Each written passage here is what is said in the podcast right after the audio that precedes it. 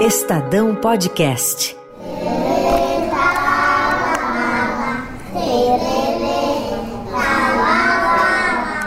Agora, cada um vai escolher um livro para fazer a leitura, tá certo?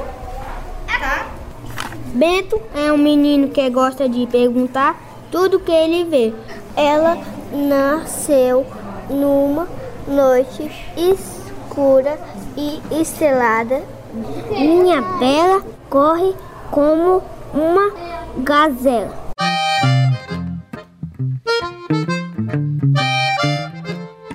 Essas são crianças que leem. Elas moram numa cidade chamada Granja, no sertão do Ceará. E quando eu digo sertão, eu estou falando de um lugar que fica a mais de 300 quilômetros de Fortaleza, pobre, em que as pessoas só comem praticamente o que plantam e vivem do Bolsa Família.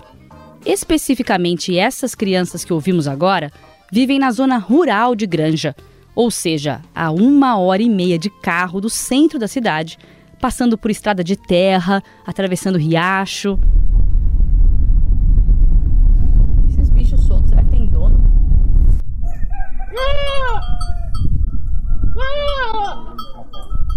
Isso é o som de uma cabra ou um bode, não sei bem. Mas lá tem tanto porco pela rua que uma paulistana como eu chegou a achar que eram cachorros.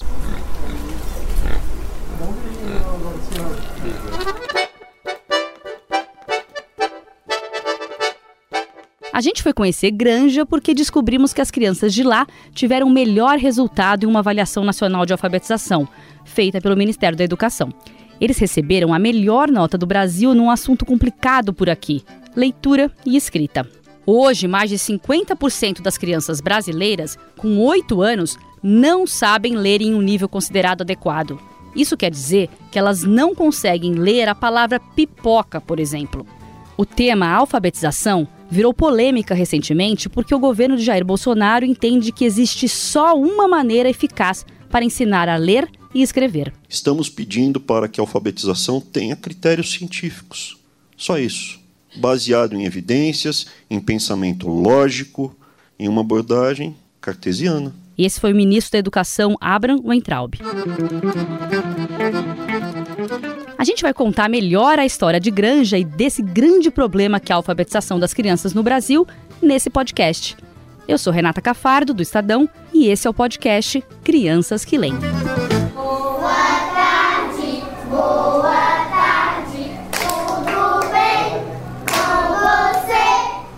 Das coisas que mais me impressionou em Granja foi o fato dos pais de boa parte dessas crianças serem analfabetos. Eu sei escrever pouco, eu só sei bem dizer meu nome, é coisinha pouco. É coisinha pouco, é coisinha de, de, de gente matuto, do mato. Esse casal simpático, o Adaías e a Antônia Rocha, são pais da Nayane, de 11 anos. Ela faz parte da turma que, em 2016, fez a prova de alfabetização do MEC e teve o melhor resultado do Brasil. Esse é o resultado mais recente que temos no país. Um novo exame será feito só este ano. E a Nayane, lê melhor que vocês? Muito. Nayane aí dá 10 a 10 muito. E você não ensina seus pais? Eu ensino às vezes. O que, que você faz?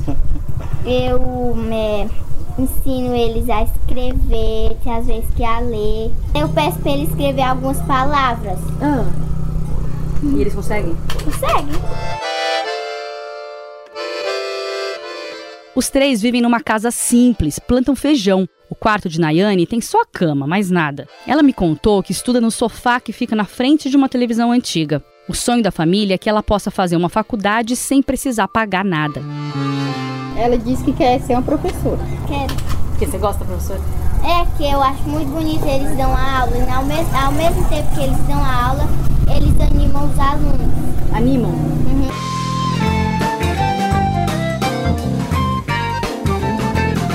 é o primeiro ano? É, Que legal, posso ficar aqui um vai, pouquinho? pode O que vocês estão fazendo, gente, professor? Vamos passando a, a gente vai fazer a acolhida e já a contação de história, seguido da acolhida, viu? É o momento da leitura. Você sempre faz esse círculo? É, porque fica melhor de vizinho, todo mundo É, vizinho, atenção assim, um atrás do outro, né? Você É, acha melhor? Porque um atrás do outro pode atrapalhar, né? Assim, às vezes, assim a gente tem uma visão completa da turma toda. Crianças que leem. As aulas das crianças que estão aprendendo a ler começam sempre com leitura. Essa é a sala da professora Jaqueline Rocha Aragão, que nasceu em Granja e estudou nessa mesma escola. Ela está vestida de saci pererê, sentada no chão, lendo para os alunos que têm em geral seis anos de idade. Saci me garantiu que o famoso lobo mau é uma criatura bondosa, que nunca se viu igual. Vive de fazer o bem, faz isso sem ver a quem, é o mais bondoso animal. Eu queria saber de vocês quem é que conhece, quem é que conhece o Saci. E o que, que o Saci faz? Ele derrama sal na cozinha e esconde os brinquedos das crianças. A gente conquista o aluno através da leitura, é uma, um momento de leitura prazerosa, porque antes né, a leitura era vista como um método punitivo, se o aluno não se comportasse, ele ler os, é, tantas páginas de livro. Faço o ditado estourado, lá dentro tem a gravura, né? Ditado estourado? Ditado é estourado. isso? Tem os balões, a gente traz as bexigas, né? É, e aí coloca uma gravura dentro, uma imagem de uma bola, de alguma coisa. Aí ele vai estourar esse balão, lá dentro tem a bola. Aí então ele vai. Que palavra é essa? Que, o que desenho é esse? É uma bola. Então ele vai no caderno dele e vai escrever bola. Jaqueline e as outras professoras de Granja aprendem jogos como esse em cursos que a prefeitura faz todo mês, em que também ensina a usar o material pedagógico, dá estratégias para entreter o aluno, discute a melhor forma da criança aprender. Qual é o, o tripé que a gente usa para a educação hoje? Investimento, formação e acompanhamento. Sem isso, não, não ninguém vai para lugar nenhum. Essa é a Tatiana Saldanha, secretária de Educação de Granja, que também já foi professora na cidade. Se o professor não sabe o que ele vai fazer lá, não vai dar certo. Então eu tenho um acompanhamento direto, mensal com esse professor. Todo mês, quer chova, quer faça sol, eles recebem uma rotina mastigadinha do que ele vai fazer em sala de aula.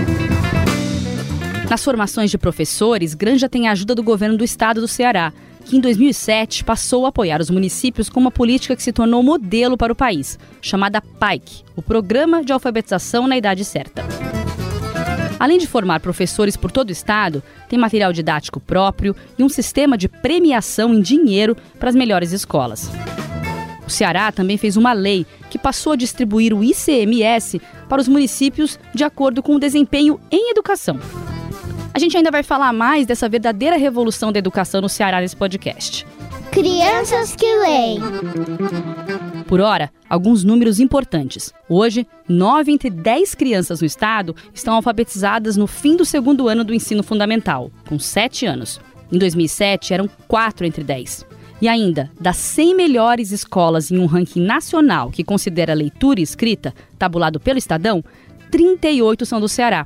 As três primeiras são de Granja. Então agora vamos cantar o hino do estado do Ceará. Um, dois, três, já! Terra do sol, amor, terra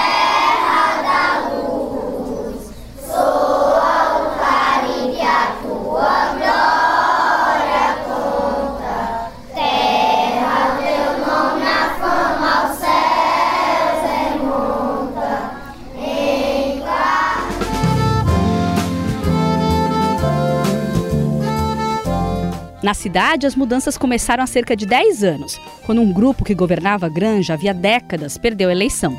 Mas a gente não tinha água na escola. Como é que você funciona? Um estabelecimento com 300 crianças sem água. Sim. Sem água para beber. Como é que uma criança aprende com fome? Como é que você trabalha com fome? Você trabalha com fome? Por causa dessa situação aí, gerações e gerações ficaram perdidas, sem escola, e hoje o município sente falta de mão de obra especializada. A população de 36 mil habitantes vive da pequena agricultura familiar, de emprego no serviço público e do Bolsa Família. Fui para a escola 15 dias. Não lembro demais, 15 dias. Esses 15 dias eu aprendi a fazer meu nome, graças a Deus. E nunca esqueci mais. Mas eh, ainda hoje eu tenho vontade de estudar, mas velha, né? E por que a senhora foi só 15 dias? Porque não tinha a oportunidade que tem hoje. Não Tinha tinha, que ir embora depois dos 15? O que Não, é porque não falaram? tinha quem ensinasse. Quem conta essa história triste é a Maria Rocha, de 55 anos, que nasceu em Granja. Sua vida é plantar e colher macaxeira e cuidar de poucos animais. Maria é mãe de Érica, que também faz parte da turma que teve a melhor nota em leitura e escrita do país. Os únicos livros da casa são os que a menina traz da escola. Você acha que ela vai ter uma vida melhor que a sua? Vai. Se Deus quiser, vai. Porque hoje ela sabe ler, sabe escrever e bem, muito. E eu não sei nem a metade do que ela, do que ela sabe. Perto dela mora a Raimunda da Cruz, também de 55 anos. Ela se mudou para a Granja com 14 anos, vinda de uma cidade vizinha para se casar. Raimunda nunca foi à escola e hoje cuida da neta Maria Gabriela, de 11 anos. A menina perdeu a mãe e no ano seguinte fez a prova de leitura e escrita do MEC, que deu à sua escola a melhor colocação do Brasil. A mãe dela adoeceu. Eu nunca deixei de botar ela, deixar ela ir para a escola. Todo tempo ela na escola, todo tempo. Cuido eu sei da minha, da minha filha. Você cria minha filha doida. Raimunda se emociona ao lembrar da Nora, que morreu de câncer aos 29 anos. É triste, né? Quando a mãe dela morreu, ela, a mãe dela era satisfeita. Ela gostava de mandar ela ler a Bíblia, viu? Ah, é? Ela gostava. Ela lia tudo bem direitinho, viu? Ela gostava, ela lia, ela ficava tão satisfeita. E você gosta de estudar? Gosto. O que você gosta mais? Dos professores, das merendas da, da escola e por causa que e quando, eu, quando minha mãe faleceu, tipo, os, os pessoal da escola tipo, me ajudaram muito. Nunca, eu nunca desisti de estudar por causa que a escola é tipo minha segunda casa. E você acha que vai mudar alguma coisa na cidade porque a escola tá melhor? Vai mudar pra melhor, né? Ser mais conhecida. É. Eu nunca imaginei que ia vir pessoa lá de São Paulo vir pra cá. Por causa que aqui é interior bem simples. A Giana, que tem 25 anos, é um exemplo dessas mudanças em Granja. Ela terminou a escola, fez faculdade de educação física e hoje trabalha com um grupo de idosos numa cidade vizinha. O filho de um ano está na creche da cidade, algo que também não existia há alguns anos. E tem vaga para todos. Tudo começa lá, né? Tudo começa na base. Eles tendo uma boa base. Os professores eles são muito bem formados, capacitados, né? O que não tinha antes, formação, formação continuada, enfim. E aí tudo vem lá de baixo. Se tiver uma boa preparação, consequentemente no primeiro ano, segundo ano, terceiro ano só vai desenvolver. A merenda de qualidade, água que não, não tinha e hoje eu tenho muito prazer assim em colocar meu filho lá. Confio totalmente.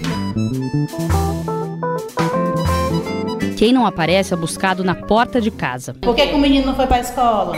Porque ele ficou cuidando da irmã, porque a mãe foi trabalhar.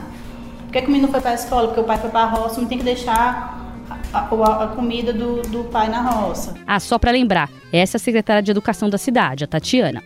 Quando acontece a questão da, da evasão, é aquela história, vai lá, tudo enquanto professor, diretor, coordenador, Todo vai, mundo na todo porta. mundo na porta da casa do professor, do, do pai, ele manda nem que seja para ele se, ver livre. Enfim, a gente vai tentando dessas usando todas as maneiras que a gente acha que dá certo para poder ter esse menino na escola, porque eu só vou poder conseguir um bom resultado dele se ele estiver dentro da escola, pelo menos. Com as mudanças, Granja começou a aparecer nos rankings de educação. Para se ter uma ideia, em 2012 havia 14 escolas de Granja no grupo das 150 piores escolas do Ceará. Recentemente, 20 escolas da cidade apareceram no ranking das 150 melhores do estado, e nenhuma entre as piores. A secretária não se importa com as críticas a um modelo meritocrático e baseado em avaliações. A gente prepara os meninos sim para avaliação, mas a gente prepara também. A gente não prepara no dia da avaliação, a gente passa o ano todinho trabalhando com ele. E não é só ensinando a ler e escrever, não. É cidadania, direitos e deveres, né? A educação, você tem que saber respeitar as pessoas, embora ela seja igual a você ou seja diferente. Enfim, todos esses- preceitos que a gente fala muito, né? E que muito se fala e pouco se faz. E a gente prepara os meninos sim para avaliação. A avaliação, na verdade, eu, eu vejo ela, minha gente, como um resultado do trabalho. A gente trabalha o ano todo para isso, para que o menino aprenda. Mas como Granja alfabetiza? A polêmica atual tem um lado dizendo que apenas o método fônico funciona, e outro afirmando que só o construtivismo forma de verdade um leitor. E qual que é o método que vocês usam para alfabetização? Fônico, curso de vista? Como não entendi? O método de alfabetização tem um método para alfabetizar? Viu que ela nem entendeu a minha pergunta? Apesar da polarização e da briga entre os dois lados, principalmente de pesquisadores que pensam diferente, isso não é uma questão em granja. Mas para você entender melhor, aquilo que mostramos no começo do podcast de envolver a criança e fazê-la gostar de ler, tem muito da teoria do construtivismo, que teve como marco a obra da educadora argentina Emília Ferreiro nos anos 80. Uma das ideias é de que a criança precisa ser captada pela magia da leitura e precisa compreender para que serve a escrita antes do ensino sistemático direcionado das letras. Mas o jeito que a professora Maria da Graça, também de Granja, ajuda a Sofia a escrever a palavra versão, ouve aí. Sofia, vamos ler essa versão da tia, cadê lá? Que letrinha é essa? Ver. Tem um Rzinho que arranha, né? Você disse ver, aí tem um R, ó, ver. Como que a gente lê aqui? E esse sonzinho, olha pra cá. Ver. Você já leu o primeiro sonzinho. Agora o outro sonzinho. Que letrinha é essa? Com an. S com an forma aqui sonzinho. Sam. Sa, se, si, so, su, sam. Isso é parte do método fônico, defendido pelo governo Bolsonaro e por alguns cientistas. Por ele, as crianças precisam, antes de tudo, entender que as letras têm sons, só para depois começar a compreender o significado do que leem e escrevem. Nós vamos falar mais dessas diferenças nessa série de podcasts. Por enquanto, fica uma mensagem das duas professoras de Granja, Jaqueline Graça, que a gente já ouviu por aqui. O conjunto é o conjunto que importa, não tem um segredo, não tem assim um pozinho mágico para a educação, para a gente conseguir, não. É um conjunto de todo. Cada professor tem a sua maneira de aplicar né, a sua metodologia. É uma mistura, eu vou utilizando todos que eu percebo que vai encaixando e vai dando certo, só que sempre numa mesma cronologia. E a gente procura métodos, procura formas, e às vezes eu chego em casa e eu fico, meu Deus, como que eu vou fazer para aquele fulano conseguir ficar no nível dos outros? E aí aquilo, eu fico tão preocupado, fico angustiada, porque a gente quer tanto que todos consigam. Vocês crescerem, vocês poderão fazer ilustração de livros. Dó, fé, podem Filha será lobisomem. A educação é o primeiro passo para um futuro melhor. Quem gostou da história?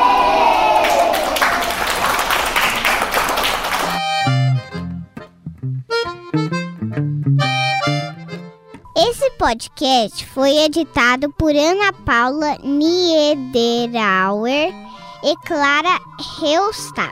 A reportagem e o roteiro são de Renata Cafardo. Você pode ver o especial completo, com textos, fotos e vídeos, no estadão.com.br. O próximo capítulo do podcast Crianças que Leem vai falar de Sobral, a estrela da educação do Ceará. Na locução, a gente teve a ajuda dessas lindas crianças que leem, e leem muito bem, a Luísa, a Alice e o Antônio.